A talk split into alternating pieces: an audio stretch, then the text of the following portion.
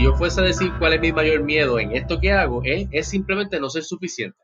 Por eso yo digo que yo mido mi éxito por el éxito de mis clientes, por el éxito de los que leen el libro, porque es que si no, entonces, ¿cómo voy a validar lo que yo aprendí o lo que yo digo?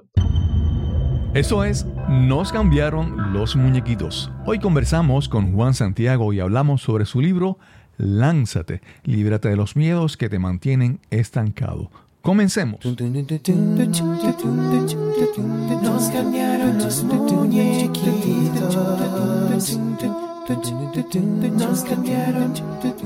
Estás escuchando Nos cambiaron los muñequitos, ganador del premio Latin Podcast Award 2020 en la categoría de mejoramiento personal.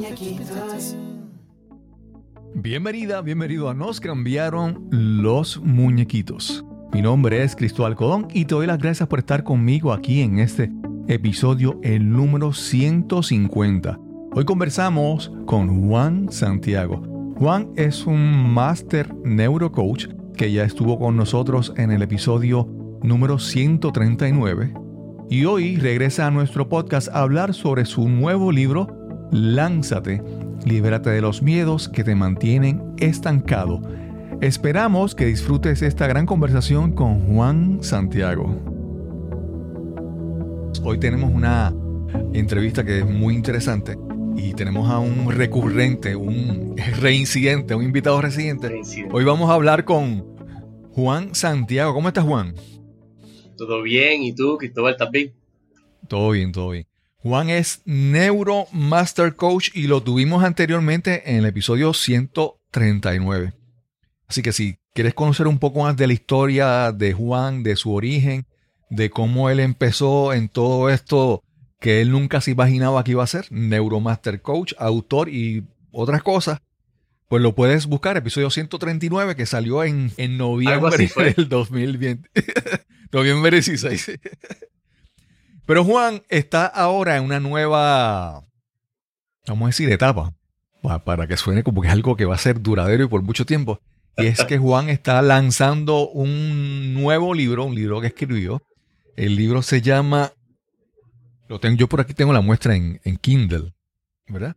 Lánzate, libérate de los miedos que te mantienen estancado. Juan, primero, ¿cómo, ¿cómo surge la idea de escribir este libro? ¿Verdad? ¿De dónde esto era algo que tú querías toda la vida hacer? ¿O era algo que, que de repente tú necesitabas escribirlo porque es un tema que hablabas mucho con la gente? Háblanos sobre el inicio de este libro. Pues sí, el deseo de ser autor viene de hace nueve años, cuando esto de ser conferencista y todo eso era una idea en mi cuarto. O sea, yo no conocía a nadie en los medios, nada que ver, era, era, un, era un sueño. Eh, entonces, pero con, con relación a, al tema de los miedos, era un tema, usando la palabra que usaste ahorita, es recurrente, porque es algo que como coach tú lo ves mucho en tus clientes. Ahora, si tú me preguntas a mí, porque yo, yo toda mi vida he estado en venta, si tú me, me preguntas si fue una estrategia, porque en el mercado no hay mucha gente hablando de los miedos, la realidad es que no, la, la realidad es que seguí el tema porque era algo que yo siempre sentía que tenía algo más que decir. Inclusive, ese no es el libro que yo iba a escribir, yo empecé a escribir otra cosa. Lo que pasa es que a mitad de camino me, me sentía obligado, yo decía, porque yo estoy escribiendo esto. Entonces lo paré. Y dije, pues, de que yo quiero hablar, de que yo siento que es lo que tengo que decir. Y ahí fue que salió el libro, pero el título salió después. Eh, los detalles salieron después. Primero era que, que, yo sentía la necesidad de escribir, porque si yo no sentía lo que estaba poniendo en papel, eh, nadie iba a poder conectar con eso. Okay. Tú, bien a principio del libro, empiezas a hablar de, tres miedos fundamentales. A ver si me los puedes mencionar, porque de ahí empezamos a hablar sobre, sobre este, este tema que es tan importante y, y es tan profundo. Claro, está el miedo al cambio, eh, está el miedo al rechazo. Esos dos cambios, esos dos, perdóname, miedos son bastante eh, comunes, ¿verdad? Comunes. Cuando uno tiene miedo a cambiar, ¿sí? Y miedo al fracaso. Esos son los tres miedos más comunes. No quiere decir que no haya más miedos, porque en el libro los voy mencionando. Hay personas que mencionan el miedo al éxito, pero si venimos a ver, miedo al éxito cae dentro del miedo al cambio, porque hay un cambio envuelto cuando tú vas a ser exitoso. Eh, así que yo identifiqué esos tres miedos para mí como que son los más comunes cuando alguien quiere tratar de lograr algo. Ok, Juan, pero entonces eso, el, miedo al cambio, el, miedo al rechazo y el miedo al fracaso, eh, me, motiva entonces a, pensar de que primero hay todo esto, cuando hablamos del ser humano y el cerebro humano y la evolución del ser humano, siempre hablamos de, del origen, ¿verdad? De que muchas cosas el, ser humano desarrolló por necesidad para sobrevivir. Y está lo que se llama el, flight or fight, eh, o, peleas o sales corriendo, ¿verdad? Y entonces el, miedo y muchas otras cosas surgen de ese mecanismo de uno sobrevivir. Pero entonces ya el, ser humano no vive en una caverna, ya no tiene que, cazar o matar un animal para sobrevivir, para alimentarse. Ya no tiene, digo, se supone que ya no tenga, ¿verdad? Que uno no tenga que estar eh, batallando a muerte con otras personas, con vecinos, con gente cerca para, sobrevivir. Ya hay mecanismos que han, ¿verdad? El gobierno, las leyes, todo eso. Pero entonces, todavía seguimos con esa, ese mecanismo del, temor. Y entonces, ¿cómo vamos a hablar sobre cómo tú sabes si un miedo que tú tienes es real, es algo que, que, que sí debes prestar atención, o es algo imaginado en tu mente que ni siquiera existe, que, que tú te lo imaginas. Vamos a hablar, empezar sobre eso. ¿Cómo tú identificas lo que es un miedo real que debes que prestar atención y atender?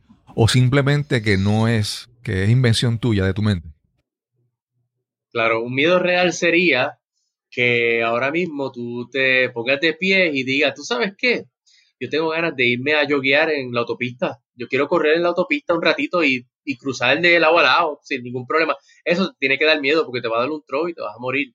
Eh, si tú estás en un safari y te encuentras un tigre y te está mirando como si fuese un, tú sabes, una cubeta de Kentucky, te tiene que dar miedo. Porque si te quedas ahí, pues entonces hay personas que inclusive son incapaces del miedo, pero tiene que ver por cambios cerebrales que no tienen nada que ver. A lo mejor tuvieron un accidente y, perdieron esa sensación. Pero el, miedo, e, el, que te diga a ti que no tiene miedo, o miente o no sabe lo que dice.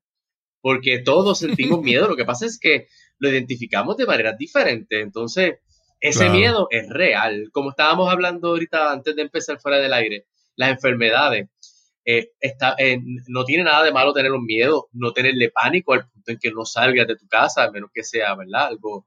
Pero sí hay que tenerle cierto grado de miedo.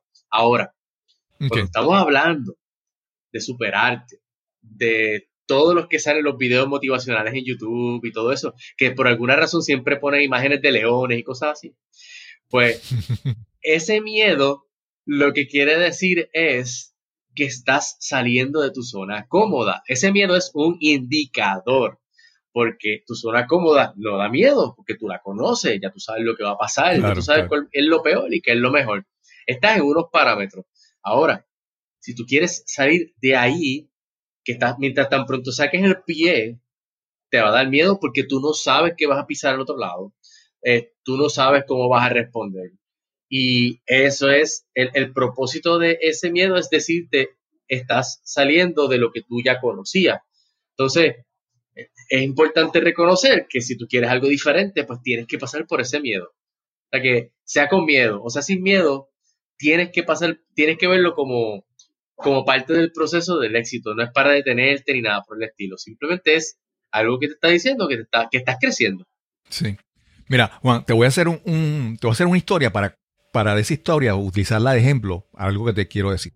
Yo hace mucho tiempo, eh, ¿verdad? Yo te he hablado de que he estado en esto de rescate, exploración de cuevas, y al principio tenía mucha fiebre y mucho deseo de practicar.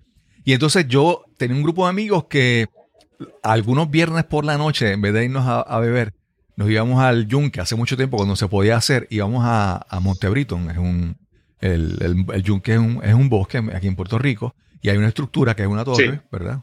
e íbamos de noche a hacer rappelling, a descender por cuerdas en ese sitio, porque era súper interesante la noche, fresco y pues nada, querer hacer aventura. Y en una ocasión llegamos allí y nos encontramos a un grupo de niños escuchas. La actividad no era de niños escuchas, era, son niños escuchas. Y ellos estaban allí que habían pensado hacer lo mismo. Llegaron y se estaban eh, colgando por la soga y cuando nosotros llegamos ya ellos estaban como que terminando para acostarse a dormir. Y nosotros dijimos, mira, podemos hacer rappelling, vamos a hacer. Entonces, cuando vimos lo que ellos estaban haciendo, ellos se amarraban, ellos se colgaban de un pie, se ponían el equipo, el aparato de descenso con una cinta en un pie y bajaban cabeza, la cabeza primero. Y, nosotros, pero ustedes están, ustedes están locos, ¿verdad? Y les explicamos el riesgo que hacían y las cosas que podían mejorar. De ese grupo, mucha gente lo cogió en serio y aprendió y se ha hecho amigos de nosotros por el resto de la vida. Pero en ese momento, ¿verdad? Ellos hacían una serie de cosas y la hacían sin miedo. Pero tan pronto aprendieron, tan pronto el conocimiento llegó, de repente ah, descubrieron algo que no estaba bien. Entonces, tú mencionaste en un momento que yo, yo también pienso igual que si en situaciones de riesgo, si tú no sientes miedo, primero o eres un embustero, estás mintiendo, o tienes problemas mentales, o sea, no estás bien de tu cabeza. Y yo, yo creo que primero hay que, por, te digo el ejemplo de esto, porque en este caso, cuando esos jóvenes tuvieron más conocimiento, cuando tuvieron más información, pudieron entonces evaluar y entonces ahí sintieron miedo porque antes no sentían el miedo porque no tenían el conocimiento. Entonces, no sabían. ¿cómo tú, cómo tú tomas el concepto del aprendizaje y el concepto, ¿verdad?, del conocimiento para, primero, no sé, prepararte, descubrir miedos, ¿cómo tú lo manejas? El, el tú aprender más para manejar los miedos. Claro. Eh, ahí hay un efecto que se llama el efecto Donington Kruger. Yo hice un video en YouTube de eso no sé, no sé mucho. Y es, habla de la gente que piensa que sabe, pero no sabe nada. Entonces, como un, vive como un líder político que hay por ahí. Ignorancia. Ah, bendito, eso en política, el, el, yo creo que deberían sacar el, el síndrome de la política.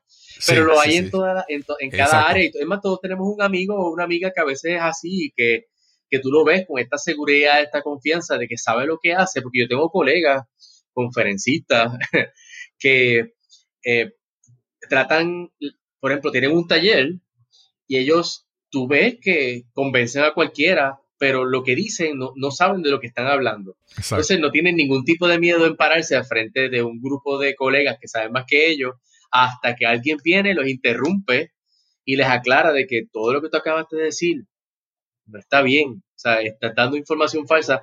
Ahí cambia su percepción, porque ahí es donde tú te das cuenta, es como, es como si toda tu vida tú estuvieses andando con un sticker en la frente que tú no sabías que existía. No te importaba, pues tú salías. Hasta que alguien te dice, hasta que alguien un día va donde ti te, se te pega y te dice, mano, ¿qué es esto? Y ahí, de, ahí en adelante, tú te vas a quedar, tú vas a estar pendiente de la frente, vas a estar pendiente de la espalda, vas a estar pendiente, porque no lo sabías. Entonces, ¿por qué vas a tener miedo? Igual que lo que tú estás mencionando de, para, así fuese un paracaidista, que a lo mejor es novato, a lo mejor se tira y quién sabe si cae de lo más bien. Pero una vez tú mm. le dices, tú sabes todo lo que tú hiciste, todos los riesgos que pudieron haber ocurrido y por tu ignorancia tú no ibas a saber cómo bregar con ellos. Tú puedes mm. tener carambola una vez, tú puedes tener esa suerte una vez. Y si la próxima vez tú no tienes la experiencia. O sea que el miedo es útil, es necesario. Nadie dijo que tiene que por qué tienes por qué eliminarlo. Sí hay personas que pasan por situaciones que tuvieron un PTSD, que estuvieron en la guerra, todo eso se puede trabajar, que ya, ya pasa al, nivel de irracional. Pero si lo que queremos es mejorar nuestra calidad de vida, ahí tenemos que preguntarnos, ¿esto me va a matar? ¿O es que simplemente no sé lo que va a pasar y tengo que aprender algo? Entonces, en mi caso, a mí me encanta el miedo y porque el miedo es lo que me ayuda a prepararme, porque yo no quiero hacer el ridículo. Eso. Como yo no quiero ser ridículo, yo quiero representarme, porque en mi mente yo quería estar aquí, yo no quiero estar aquí, yo quiero estar aquí. Exacto, pues, Tengo que tener miedo y, y, me ayuda, me dice, ok, pues qué información yo necesito. Si alguien viene y me pregunta, si alguien tiene este problema, yo tengo lo necesario. Es, es cuestión de perspectiva y, lo que tú dijiste está perfecto porque el, el conocimiento también te ayuda. Claro, claro. Fíjate, algo, algo, hay algo que tú, ya mencionamos el conocimiento, pero ahí tú le añades otro factor también, ¿verdad? prepararte, pero yo me atrevo a apostar que también la práctica tiene que ayudarte. Porque, por ejemplo, yo me atrevo a apostar que tú la, posiblemente en tus inicios como conferencista, como conferenciante, te daba ciertos nervios. Me imagino que todavía algo de esos nervios están y tú acabas de decir que tú lo que haces es para, te preparas mejor, ¿verdad? Pero la práctica con intención, ¿verdad? Bien, bien intencionada, por, por dando el ejemplo del paracaidista. Si el paracaidista novato no sabe y se tiran varias veces y le sale bien, eh, eso no es una práctica consciente. Pero cuando uno practica de manera consciente, ¿verdad? Eh, como han mencionado, pues entonces tú aprendes y, entonces manejas ese miedo, pero hay algo, algo se queda, ¿verdad? Entonces, eso, el poder, el poder de tú practicar algo, pero de manera consciente, de manera intencionada. No practicar por practicar, o sea, no, no, ¿verdad? Es tratar de aprender en la práctica. Háblame también sobre, sobre eso, porque yo creo que en tu caso es algo que tú has usado bastante. Mira, yo, yo creo que la vida hasta cierto punto te, te va preparando para lo que, como le quieras llamar, propósito, ¿verdad? O no, no, todo el mundo está destinado a montar un negocio necesariamente y todo eso. Pero creo que eh, hasta cierto punto uno ha ido creciendo y teniendo experiencia. Y en mi caso, el que yo haya sido músico me ayuda a que me sienta un poco más cómodo en tarima. No quiere decir que yo no tenga miedo. Claro. Lo que quiere decir es que yo estuve casi 15, 16 años, de lunes a domingo, parándome en una tarima frente de 100, 200, en una ocasión 3.000 personas cuando yo estaba de gira con, con No Te Duermas, cuando estaba el programa No Te Duermas. Éramos de las bandas que siempre llevaban. Entonces, eso me ayudó a me dio una experiencia que, que, pues ya yo sé que cuando estoy en tarima no me va a dar un ataque al corazón, ¿verdad? No, es lo mismo que, y tampoco lo de tanto, tanto cráneo, como decimos aquí, a lo que piensen ellos. Yo vengo a hacer mi trabajo. Eso me ayudó, pero eso no quiere decir que cuando yo tengo un taller ahora, yo siempre me pongo nervioso y ansioso, pero como ya tengo la experiencia, yo sé cómo jugar con mi, con mi mente y, me di cuenta de que no es un miedo de que me va a pasar algo malo. Es, esta, esta ansiedad de que quiero hacer esto, de que quiero hacerlo bien. Y te voy a decir algo que hasta el momento no había dicho en ninguna otra entrevista, y es que si, si yo fuese a decir cuál es mi mayor miedo en esto que hago, es, es simplemente no ser suficiente. Por eso yo digo que yo mido mi éxito por el éxito de mis clientes, por el éxito de los que leen el libro, porque es que si no, entonces, ¿cómo voy a validar lo que yo aprendí o lo que yo digo? Entonces estoy hablando, por no decir la palabra, tú sabes, para Sofía. Eh, y, mi miedo es ese. Mi miedo es no ser suficiente. Eh, como muchas personas le pasan, que me sorprende cada vez que hubo una biografía y escucho a un Jim Carrey decir, tú sabes que cada vez que yo hacía un stand-up y frente a miles de personas, me bajaba y decía que hizo una porquería y ahora yo entiendo a lo que él se refería. Porque uno puede decir, he crecido y he aprendido, pero uno nunca está satisfecho. Yo no sé si, a ti te pasa cuando te haces los podcasts, que los revisa y dice, esto debía haberlo hecho diferente. ¿Qué yo hago diciendo esto? Eh, sí. Y me pasa que escucho, que escucho un episodio que hice hace, hace seis meses, que lo escuché y lo edité y todo, y de repente lo escucho otra vez y me doy cuenta. Que... Entonces tú dices, wow. Entonces, algo, algo que, que me parece con esto del concepto de la práctica, ¿no? del conocimiento y de la práctica. Entonces, siempre en el libro este de este concepto que lo hizo famoso Malcolm Gladwell, que es el concepto de, las 10.000 horas, ¿verdad? Y entonces eh, es un número que vamos a decir que no es científico, pero es un concepto que es importante, que quiere decir que mientras más practiques, tú eh, pues mejor vas a manejar la situación. Y entonces Mencionaste lo, de la práctica porque, por ejemplo, nuevamente el ejemplo del, del, paracaidista, que lo hizo una vez y, no pasó nada, salió bien. Y lo hace una segunda vez, tal vez y le salga bien. Pero esa cantidad de prácticas, estadísticamente, la probabilidad de que algo salga mal, mientras más lo hacen, más ocurre, ¿verdad? Entonces, tú, tú puedes estar, tú puedes estar lo más bien como un conferenciante si la si la audiencia, todos todo ya te conocen y, son, vamos a decir, fanáticos tuyos y te admiran, vamos a decir así, de esa manera. Y ese día, y ese día todo te sale bien y nada falla. Pero mientras más practicas, puede ser que un día de repente el PowerPoint o la computadora falló o el proyector, ¿verdad? O el, o el audio, el sistema de sonido no funcionó. Entonces, nuevamente, mientras más tú practicas, te vas a, a exponer a situaciones donde algo puede fallar y cómo tú respondes, ¿verdad? Porque si nunca te falló, mira, hay, hay, hay personas que dan charlas y conferencias, pero si no tienen PowerPoint, no son nadie, no son nada. ¿Por qué? Porque entonces, nuevamente, ¿cómo tú te, tú te eh, preparas para, yo siempre digo, tú te preparas para lo peor y esperas lo mejor. A, mí me pasa que eh, yo, en un momento en mi trabajo, yo daba apoyo técnico al director de la compañía y en presentaciones y todo. Y yo, mira, yo, a mí me pasaba que yo era el que iba con todo. Yo tenía que llevar un cable extra, una extracción eléctrica, un proyector extra. Mira, porque si, si algo fallaba, yo tenía que, que tenía que responder. Y entonces, ¿verdad? Esa, la práctica te puede añadir a ti los recursos para que tú te sientas más seguro porque sabes que vas a responder. En tu caso, ¿cómo, cómo, cómo, cómo te ha pasado eso en la práctica? ¿Cómo, cómo ayuda en ese aspecto también? Sí, eh, la, confianza viene haciendo, no viene especulando, ni opinando, ni, estudiando. O sea, la, seguridad viene cuando tú ejecutas. Y hay, diferentes maneras, obviamente, de, ejecutar, ¿verdad? Está la, lo que yo le enseño mucho a la gente, que es que cuando tú te preparas para algo, prepárate aquí arriba primero en lo que haces, lo que vayas a hacer físicamente.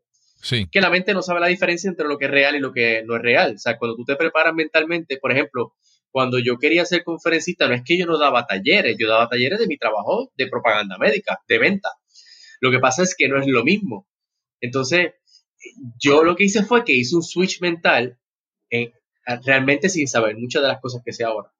Donde yo me veía dando talleres de otra, de mi tema en, otro ámbito. Mm. ¿Qué fue lo que hizo? Me llevó a hacer. Pues como yo no tenía ese, ese recurso, ¿verdad? Nadie me conocía, yo no, yo no escribía, era idea en mi cabeza. Pues los talleres que yo daba de venta, los daba como si fuera el otro tipo de taller. Entonces, utilizaba lo que tenía a la mano para prepararme para algo que yo no sabía cómo iba a ocurrir. Yo sabía que iba a ocurrir, pero yo no sabía cómo. Entonces, eso me, fue ayudando a, cuando llegó el día de hoy, pues ya yo tengo cierta experiencia, aunque no era directamente de eso. Por eso, por eso mucha gente a veces dice, es que yo no sé cómo empezar, no sé cómo prepararme porque tengo miedo, todo eso que estamos hablando. Pero es que si tú miras dónde tú estás ahora mismo, tú, hay formas de prepararse. Porque así es que tú, tú vas a sacar la seguridad. Ah, tú quieres hablar en público. Pues ahora tenemos los medios tú puedes hablar con un amigo y mira, dile a tu amigo que tenga una entrevista live en su página de Facebook. Exacto. Por chaval, un viernes por la tarde. Hablen de lo que quieran, hablen de cerveza, hablen de lo que ustedes quieran.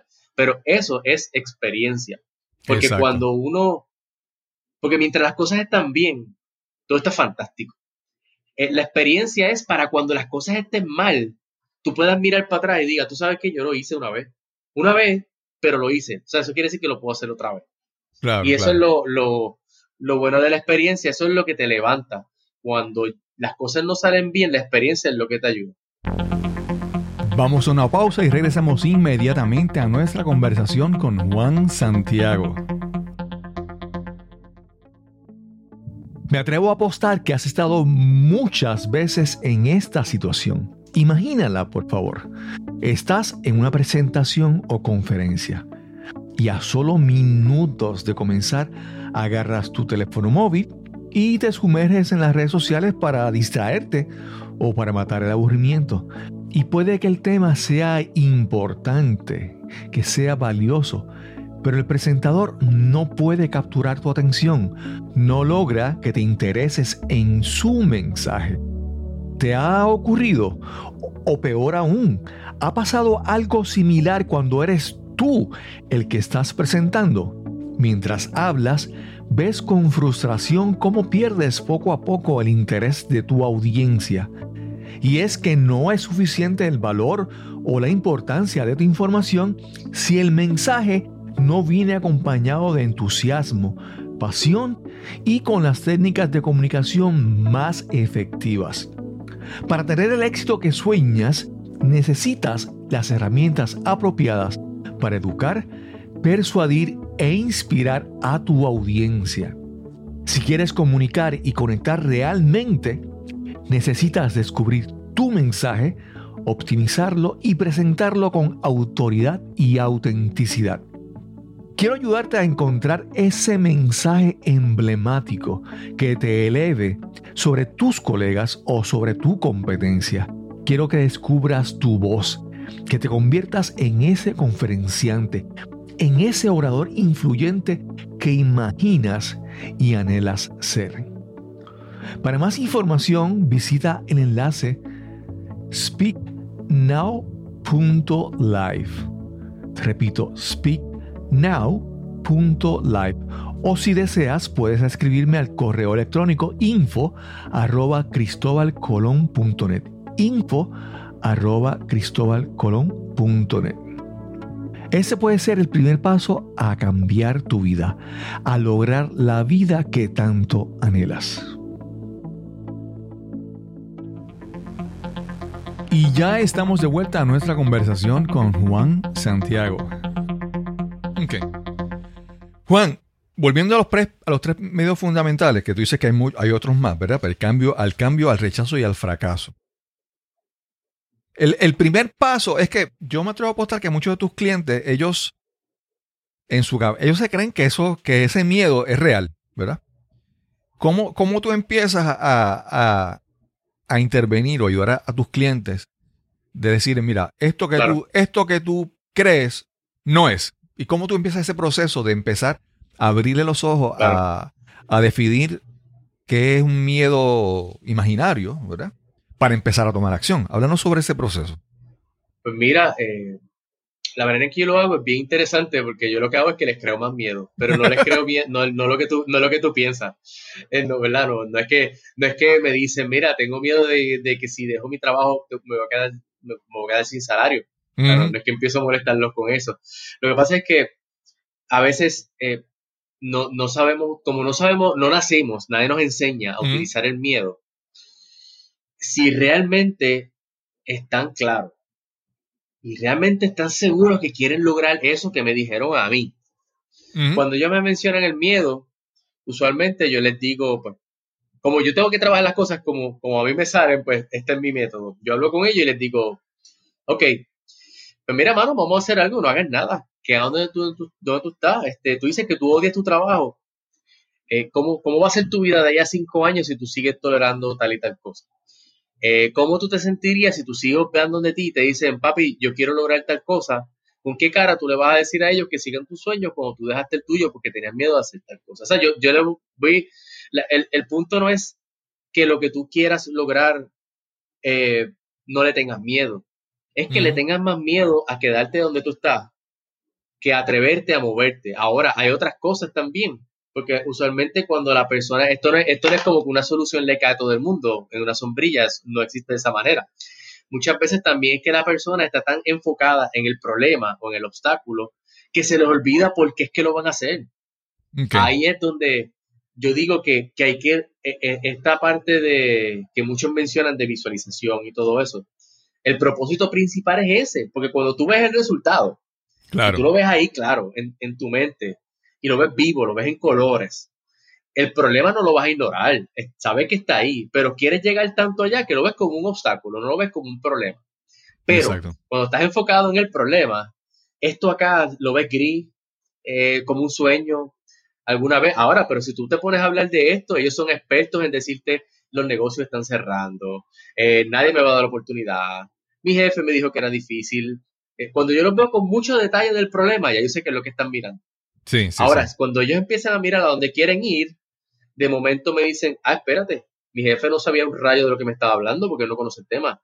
Eh, oye, yo puedo superar eso haciendo esta otra cosa. hay, diferentes maneras que uno puede superarlo. Mira, a veces, yo creo que a veces se nos olvida, la, gente de antes sabía tanto. Eh, en los tiempos medievales, si tú ves, hay muchas pinturas donde sale la gente escribiendo en, en sus escritorios con, bolígrafos de estos de pluma y todo eso. Y muchos de ellos tienen una carabela al frente. Esa carabela lo que hace es recordarles que eventualmente vamos a morir. Exacto. O sea, e, e, es, es, un símbolo, no es que tienen una carabela porque les encante la carabela y porque sean morbosos, ni porque sea la suegra, ni nada por el estilo. O sea, eso lo tienen ahí porque cada vez que ellos van a trabajar, recuerdan que tú sabes que este puede ser tu último día en la vida y le, tengo miedo a qué? a, lo que diga el vecino porque yo intenté hacer algo diferente. Y, y, esa perspectiva te ayuda también a salir un poco más del miedo, porque si al fin y al cabo te vas a morir, ¿qué te importa si, si alguien dice que tu podcast no sirve? Pues que lo diga. Claro. Pero tú sigues haciéndolo y vas mejorando. Sí. E, este, esta, esta respuesta que me, me lanzaste a esta pregunta me recuerda algo que hablamos en el episodio anterior, que es que tú dices que una herramienta tuya muy importante es el sarcasmo. y obviamente una, herramienta muy importante también es el, en el coaching, es las preguntas. Entonces, en tu caso, yo veo que tú combinas ambas, el sarcasmo con las preguntas para que la persona como que lo sacuda, ¿verdad? Porque el asunto no es que tú le vas a dar un consejo, no es que tú le vas a dar el, la solución. Tú quieres iniciar el proceso para que la persona eh, descubra cuál es la solución, qué es lo que tiene que hacer, ¿verdad? Que no eres tú, es él el que va con esas preguntas y ese sarcasmo que tú tanto lo disfrutas. pues entonces eh, se inicias en el proceso con la persona. Nadie, nadie cambia hasta que sepa que tiene que cambiar. Es, igual que lo que estaba mencionando ahorita, de que hay personas que no tienen miedo hasta que se educan y se dan cuenta de, espérate, esto debería ser lo diferente. El cambio es igual, cuando la gente realmente a veces no cambian porque no saben que tienen las herramientas, porque se les olvidan que las tienen, eh, porque toda su vida les han dicho que no se puede. Y es tan bonito tú ver a alguien que de momento se den contra la cabeza y digan, bueno, yo, yo siempre supe lo que era. Y me dan las gracias y yo se los agradezco también. Y a me encanta el proceso, pero si venimos a ver, yo lo que te ayudo es a que tú encuentres qué es lo que tú tienes que hacer, porque si yo te digo eh, si te va mal, para empezar, vas a echarme la culpa a mí. Entonces, eh, y tienen toda la razón de hacerlo, porque lo que me funciona a mí no necesariamente te puede funcionar a ti. Entonces, mi, mi, trabajo como coach, y se supone que es el trabajo de todo coach, es ayudarte a que tú encuentres tu propia herramienta y tus propias decisiones, que yo comparta eh, consejos en mi canal de YouTube o en este tipo de programa es otra cosa. Claro. Pero si te fijas, siempre que yo doy un consejo, aclaro de que esto no es que le caiga a todo el mundo. Cada cual va a encontrar una solución diferente a, su situación. Algo que tú mencionaste es que de repente es en lo que la gente se está enfocando. Tú le decías que cuando la persona ya sabe, ya sabe por qué todo va a salir mal o sabe lo mal que está el mercado y todas esas cosas, ¿verdad? Porque está el concepto de, que a donde tu atención se enfoca, ahí es que va la energía. En inglés dicen, en inglés dicen, where attention goes, energy flows, ¿verdad? Y, y, otra cosa que ahí siguiendo es cuando la persona a donde enfoca su atención, de ahí es que está aprendiendo. Y por ejemplo, muchas veces pasa que mucha gente dice, no, porque es que a mí me dicen esto, pero, pero ¿quién te lo dice? ¿Cuál es la fuente de la información? ¿De dónde tú recibiste eso? Y, si la, y si la gente realmente mira cuáles son las fuentes de donde están obteniendo la información, se dan cuenta que no son fuentes confiables. Por ejemplo, alguien les dice en su familia, no, mira, es que ese, el negocio de la, de la, para dar un ejemplo, de la guaguita, los food trucks, de, la, de, la, de los restaurantes ambulantes, de estos, los famosos food trucks. No, eso está sobrecargado, eso hay tanta gente que... Y entonces, si la persona dice, pero entonces, ¿qué experiencia tiene esa persona en esa industria? Nadie lo tiene. Entonces, ¿cómo tú escoges el conocimiento que llega a ti? Eh, es importante, pero también de dónde viene yo siempre, yo siempre recuerdo el, pensamiento de Jim Rohn que dice que tú eres el promedio de las cinco personas con las que tú más frecuentas. Entonces, tienes que en algún momento poderte a mirar y yo creo que ahí el, rol de un coach es muy importante porque te puede decir, mira, pero observa, ¿verdad? ¿De dónde es que tú estás aprendiendo? ¿De dónde tú tienes ideas? ¿De dónde es que vienen esa, esas, esos temores que tú tienes? Cierto, hay, personas, mira, hay, hay personas que a veces tengo que tengo que aclarar, no, no siempre, cuando me hacen preguntas normalmente contesto y no aclaro, a menos que sea alguien que conozco por primera vez. Y a veces me, hay personas que me he encontrado dentro de la misma industria que me han, me han dicho, me mencionan, por ejemplo, muchos nombres de personas locales que están establecidas, que son personas que, que se respetan, que ahora sé quiénes son y qué sé yo, pero cuando me preguntan, me, me citan si son personas que yo, que yo sigo o a las que yo quiero alcanzar? Mi respuesta siempre es que no, pero no es por denigrarlos a ellos. Es que eh, para yo seguir a alguien, para yo seguir consejos a alguien, tiene que estar en el nivel que yo quiero llegar. Eso no quiere decir que mis colegas estén mal o que hayan personas para nada. Simplemente Yo, lo que te estoy diciendo, por ejemplo, la persona es que yo estoy apuntando a esto. Lo que tú me estás enseñando está en otro nivel, que eso está fantástico. Pero como yo quiero llegar a esto, yo voy a seguir los, funciones, los consejos de la gente que está ahí, porque ellos no me pueden llevar, ellos no están ahí. No, no me, entonces, ¿cómo yo puedo?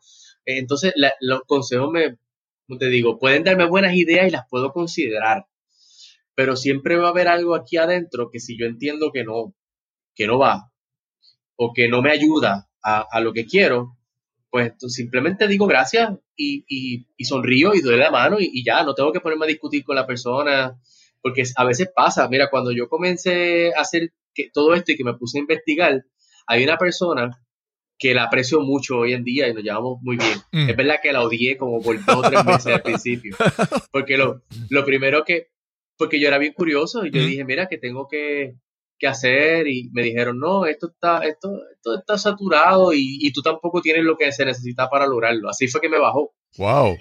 Eh, yo hubiese sido otra persona, sí, yo hubiese sido otra persona, lo hubiese cogido a persona y no hacía nada.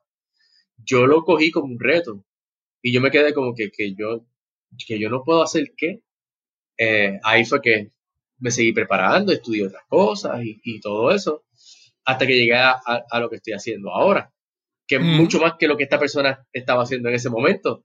Pero si me dejaba llevar de, de, de, que posiblemente lo que me hacía era expresando sus propios miedos, que no tiene nada que ver conmigo, no era personal.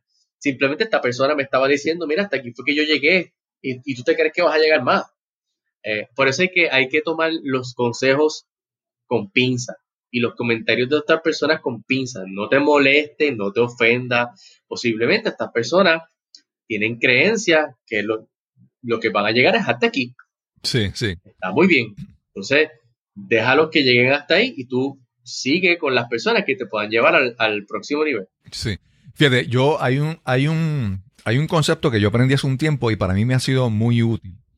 Y es eh, la diferencia entre consejo y retroalimentación. Entonces, yo siempre se lo digo a todo el mundo porque es bien importante que tú veas si lo que te están dando es consejo o retroalimentación. Y el consejo es, siempre el consejo viene esta persona y te dice, tú tienes que hacer esto. ¿Verdad? Entonces, la persona está diciendo, para que tú hagas eso, tú, tu responsabilidad, tú tienes que hacer esto. Ya de por sí el consejo, por esa dinámica, siempre causa resistencia a, mucha gente. La gente, cada vez que tú le dices algo, ellos, como dice la canción de eh, La secta, que no quería seguir consejo, ¿verdad? Porque mucha gente se resiste a ese consejo. Y el concepto de retroalimentación es diferente. El concepto de retroalimentación es que, desde mi punto de vista, yo veo esto que está pasando en tu caso. Yo te sugeriría esto. Entonces, ahí tú te das cuenta de que, primero, que una persona cuando da retroalimentación te está diciendo, mira, esto es lo que yo veo. Yo no sé, ¿verdad? Pero desde mi punto de vista es así. Y tal vez esto te pueda funcionar. Claro. Y entonces hay gente que son fanáticos con dar consejos. Que es como que tú tienes que hacer esto porque tú estás mal. Yo estoy bien, yo te lo estoy diciendo. O sea, desde la iniciativa en que empezamos a dar consejos, que yo estoy bien. Y yo estoy superior para darte a ti esa información. Así que muchas veces es importante la gente darse cuenta de cuando alguien lo que está dando es un consejo y realmente no es positivo porque la persona te está diciendo tú tienes que hacer esto. Y entonces no, no, no funciona, ¿verdad? Juan. No, ahí, ya, yo, ya yo aprendí a, no darle consejos a quien no me los pide. Eh, a, quien, a, quien yo, a quien yo veo, a la única, las pocas veces que yo meto la cuchara es si veo a alguien que de verdad está tratando. Claro. Porque Hay, hay gente que dice que está tratando y no está tratando pero hay personas que uno sabe que está tratando, que, todos los días está intentando algo nuevo. Y si lo veo abierto, yo no le diría, tú deberías hacer eso. Yo, yo a lo mejor le diría, oye, yo una vez vi a fulano haciendo algo así. ¿Qué tú crees? ¿Es algo que tú lo ves viable? A lo mejor me dicen, no, por tal y tal razón. Fantástico. Pero no, trato de no, no imponer porque, como tú dices, va a haber resistencia. Claro, claro. Juan, Tú tienes, yo no he leído, como dije, comencé a leer el libro, fue al principio. ¿Tú en el libro mencionas alguna herramienta o algún método que la persona pueda utilizar para hacer un análisis o hacer un estudio más profundo de, cómo esa persona evalúa sus miedos y cómo los puede manejar. Si en el libro hay alguna herramienta sobre eso, si nos puedes adelantar un poquito sobre eso.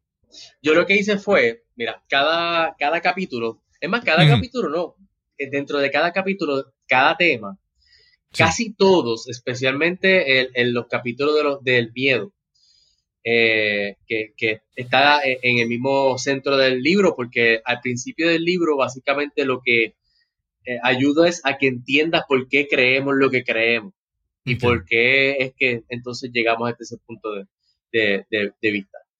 Yo lo que hago es que incorporo una serie de preguntas para que sea uno mismo el que lo va leyendo e identifique realmente a qué es lo que le tiene miedo o si realmente el miedo es válido. Eh, como estábamos hablando, por ejemplo, el miedo al cambio. Hay mucha gente que le tiene miedo al cambio. Por ejemplo, sucede algo que nunca había sucedido antes, como el COVID, y todos tuvimos que adaptarnos al cambio. Pero si venimos a ver, está fuera de nuestras manos. No, ni tú ni yo controlamos lo que pasó durante el COVID. Es más, y si vamos un poquito antes, los temblores que hubieron en el área sur en Puerto Rico, yo los viví, yo tampoco los controlo. Entonces, ¿qué yo voy a hacer? mi vida va a detenerse porque tengo que estar encerrado en mi casa. O, entonces, así mismo como estamos hablando, ese tipo, ese tipo de pregunta es el que yo incorporo. Entonces, la idea es que mientras van leyendo, entonces se preguntan, ok, ¿y si este cambio es algo, es, es el comienzo de algo nuevo? ¿Y si esta oportunidad que va a llegar ahora es lo que yo estaba esperando? Y si, y si eh, superando este problema es que saco la herramienta que necesito para... la idea es que te... te yo, yo entiendo que cuando tú te haces las preguntas correctas, llegan las respuestas correctas. Y estamos bien mal acostumbrados a hacernos las preguntas incorrectas. Eh, eso no es algo que nos enseñan en la escuela, eso no es algo que normalmente la gente ni siquiera habla de esa manera. Estamos bien mal acostumbrados a que te pregunten, ¿cómo tú estás? Y tú le dices, pues, ahí, en la lucha, más o menos, tú sabes, por favor, yo era igual, yo era así, yo me tuve que desprogramar. Y al. chaval, pero no es culpa tuya. Estas preguntas, pues Ah, exacto, chaval, porque es que alguien te diga fantástico, tú te quedas como que, ay, era este, sabes. sí, sí, sí, sí. Y pasa mucho, pasa mucho al, inicio. Sí. Juan, a, veces me parece que, que si, si uno analiza bien la, el tiempo y la energía que uno le dedica a los temores, a los miedos, tú, realmente te das cuenta que dices, wow, es que es, eh, es mucho tiempo y es mucha energía. Que si tú simplemente eso lo reenfocas en otra cosa que tú quisieras alcanzar, eh, tendría, tendría beneficio, tendría resultados. Porque, por ejemplo, la gente que dice que la situación está mal económicamente en Puerto Rico, ¿cuánto tiempo invierten en escuchar noticieros, programas de análisis político que siguen o cuántas veces siguen revisando las noticias de crimen, de criminalidad y todo eso. Entonces tú te das cuenta de que sí, bueno, no es que no veas las noticias, pero tampoco es que tú dediques tanto tiempo a eso, porque mientras más tiempo tú dedicas a eso, más estás fomentando ese, ese miedo. Entonces es, es si a veces yo creo que a, veces como que le ponemos demasiado entusiasmo y demasiado fervor al miedo. Si empezamos a darnos cuenta de que vamos a ponerlo tiempo, energía y esfuerzo a otra cosa, ¿verdad? Y entonces eh, podemos ver si haciendo ese cambio de balance, ese, esa, ese cambio de enfoque, las cosas mejoran. ¿Cierto? Eh, es, que si, si eh, obviamente lo que son los noticieros se supone que en esencia sean para informar, eh, pero obviamente los tiempos han cambiado. Las noticias que veíamos cuando pequeños no son las mismas noticias de ahora. Ahora es bien difícil ver una diferencia entre un tabloide de estos baratos y noticias serias. Es bien difícil cuando tú ves que están escribiendo eh, veamos eh, minuto a minuto cómo le ponen una vacuna al gobernador. Mira, a mí eso no me importa, no me importa. O sea, en qué, en qué eso, y no tiene nada que ver con los partidos, es que realmente no me importa, pero lo hacen porque hay gente viéndolo, porque saben que es un tema que mucha gente le, le, tiene miedo, que está pendiente. Claro. Eh, ayer ocurrió la, masacre, la masacre de los policías, son cosas que uno está pendiente y que uno le tocan. Pero por lo general, si tú te fijas en la, calidad de información que nos alimentan, es que mientras más miedo tú tengas, más tú vas a querer estar informado. Sí. Así sea real o no sea real lo que tú estás viendo. Porque cuántas veces no, no, no le han sacado punta a un supuesto asteroide que se va a estrellar con, la, con el mundo, que de momento, milagrosamente, ah, no, la información no estaba correcta, no es que se iba a estrellar, es que iba a pasar. Todo eso, eh, todo eso tiene una estrategia. Claro, claro. Y es para manipular, para que la gente vea y para que ellos hagan dinero a través del anuncio. Que no entiendo, pero es nuestra responsabilidad el decidir, ok, ¿qué es más importante ahora mismo? Yo quiero montar un negocio. ¿En qué me ayuda a ver las noticias de las 5 de la tarde? Nada, pues córtalo. En esa hora, cógete una clase online de, de mercadeo. Exacto. O vete y trabaja con tu tío. O busca un, compra un libro de... Audiolibro. De, de Jim Rohn o de quien sea de venta. Audiolibro eh, escribe tu podcast, haz tu podcast, escribe un blog, haz algo. Claro, claro. Con ese tiempo para que cambien los hábitos. Sí, sí. Yo estoy en estos días eh, leyendo, escuchando el libro de The Compound Effect de Darren Hardy, donde él lo que dice es que eh, no es que de repente tú el éxito explotó, es que tú has ido haciendo acciones pequeñas, cosas poquito a poco, y el efecto es compuesto, el efecto, el efecto se acumula. Y entonces eh, cuando tú empiezas a hacer cosas positivas, ¿verdad? El, resultado se va a ver, no inmediato, porque no es milagroso, pero es a largo plazo. Entonces, te, quería mencionar que hay una amiga que mencionó hace unos días, la vi en, una presentación, y decía que el temor es una reacción, pero el valor, la valentía es, una decisión. Entonces, tienes que empezar ese proceso de tomar la decisión, ¿verdad? a, qué le vas a prestar atención, a, qué, vas a aprender, a quién vas a escuchar. No es dejarte llevar por, ¿verdad? por el flow de todo lo que ocurre por ahí. Es tú en un momento decir, no, no, no, no, es yo quiero hacer esto. Pues si yo quiero hacer esto, tengo que hacer esto, tengo que tomar esta decisión, tengo que prestar más atención a lo que escucho, tengo que prestar atención a lo que leo, ¿verdad? Y es eso muy importante, es esa, esa decisión, ¿verdad? Eh, Juan, Ahora que tienes el libro, ¿tienes alguna actividad eh, tratando, has cambiado la dinámica de, la, de tus videos en YouTube? Eh, ¿Cómo estás reenfocando tu, trabajo como un Master Neurocoach con esto del libro? Claro, todo, como, como dije ahorita, el cambio es inevitable y todo el tiempo tenemos que aprender cosas nuevas. Entonces, ahora lo que hice fue que ah, desde el año pasado sabían, ¿verdad? Teniendo en mente que ahora iba a ser más visible por la campaña, por las cosas que estoy haciendo. Cambié todo, cambié el formato de YouTube, lo estoy haciendo más formal. Eh, lo que son los talleres también. Ahora empezando el año cumplí mi sueño de dar mi primer taller internacional.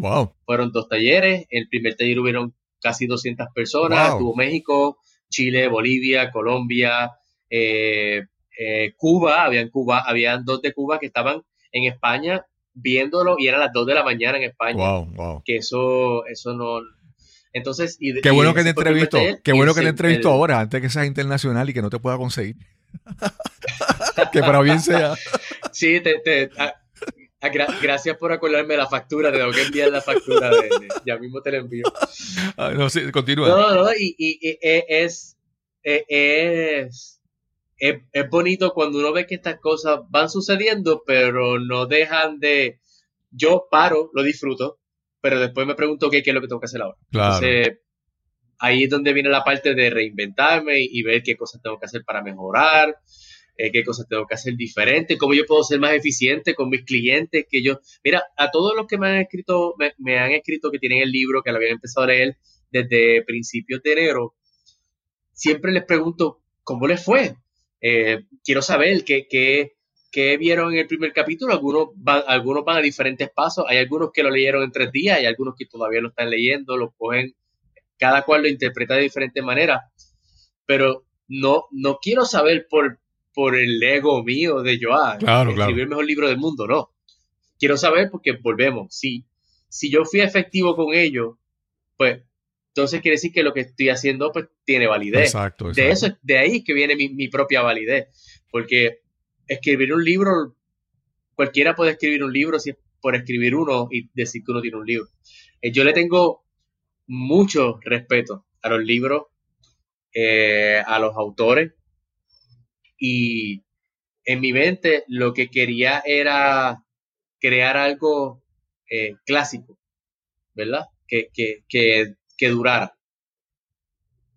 En realidad, muchas cosas de las que hago, ¿verdad? Las actividades, tanto en talleres, tanto en YouTube, eh, cualquier tipo de interacción que esté haciendo, lo que hice fue que lo, fui modificando porque si voy a estar en otro nivel, eh, todo lo demás tiene que cambiar. De la misma forma que tenemos que mirar la gente que nos rodea, lo que estamos diciendo. Eh, es lo mismo. Hay que hacer diferentes cambios. Así que lo que hice en YouTube fue que me actualicé un poquito, cambié el formato. Eh, inclusive empezando este año, hay otras cosas que voy a ir cambiando porque YouTube es bien diferente a otros medios. En Instagram voy a estar haciendo más videos live. Eh, videos cortitos, pero videos live voy a estar incorporándolos semanal para tener más interacción. Eh, y con relación al libro, realmente la meta es que el libro fuese, no, fíjate, no, no, yo no, estoy, no estaba apuntando a que el libro fuese necesariamente un hit, sino un clásico.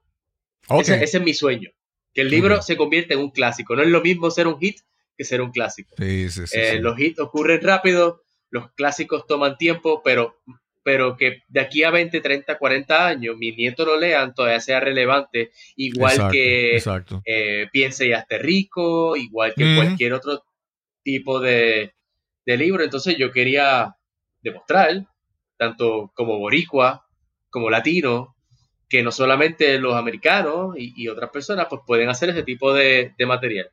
Exacto. Eh, así que pues son, son zapatos grandes, pero obviamente pues si alguien no lo hace, pues hay que inventársela. Claro, claro.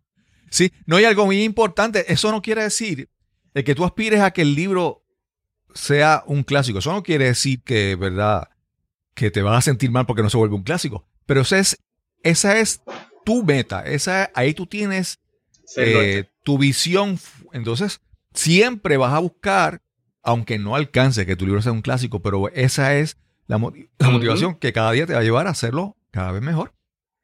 Y algo muy importante, mencionaste tus tu, adiestramientos eh, que tuviste en línea y ahora tu, tu audiencia, si ves que es más internacional, tienes que hacer unos cambios porque tú estás para tu audiencia y si tu audiencia se va expandiendo, tú tienes que hacer ajustes, ¿verdad?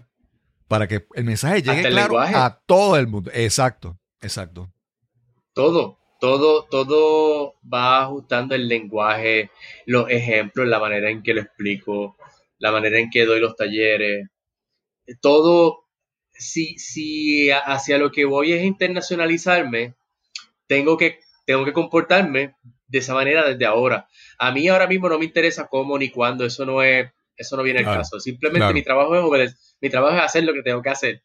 Eh, igual que en un momento dado fue escribir el libro, ya el libro eh, se escribió, ahora la decisión final la toman los, los, que lo lean. Fuera de eso, mi trabajo es seguir haciendo lo que estoy haciendo, reinventarme de la manera que no tenga que hacer eh, y seguir buscando diferentes maneras de cómo, cómo llegar a más personas, que básicamente ese es el, ese es el norte en, en, el que he estado los últimos meses. Juan, y entonces las personas, ¿dónde te pueden contactar? ¿Dónde pueden conseguir el libro? ¿Dónde lo pueden conseguir? O si tienes alguna otra cosa por ahí que te quieras anunciar. Claro. Adelante. Claro, mira, para el libro, para conseguir el libro por el momento va a estar disponible, solamente que está disponible en Amazon. Eh, obviamente lo buscan bajo Lánzate, pueden poner Lánzate Juan Santiago y te va a salir, o Lánzate, libérate de los miedos que te mantienen estancado. Eh, está en versión Kindle y está en versión impresa. Obviamente, si están pidiéndolo desde Puerto Rico, pues va a tomar unos, claro, claro. unos días en lo que llega. Entiendo que una semanita en lo que llega. Eh, posiblemente para febrero va a estar en otros medios locales. No puedo anunciarlo todavía, mi publicista me lo tiene prohibido mencionarlo, pero el, el lanzamiento oficial ya, ya van casi 100 copias vendidas y yo no he tirado ninguna promoción ni nada por el estilo. Eh, al, tanto nivel, en fíjate, el libro ahora mismo ha sido vendido más a nivel internacional que a nivel local, porque mucha gente lo está comprando ahora. Yo ahora mismo, yo, yo trato de ni, mirar los números, porque me, claro, claro. de verdad que me, me, da estrés. Uno se vuelve adicto a mirar las este, estadísticas eh, esas. Para nada, hacen como dos semanas, los números que acabé de decir fueron de hace dos semanas atrás.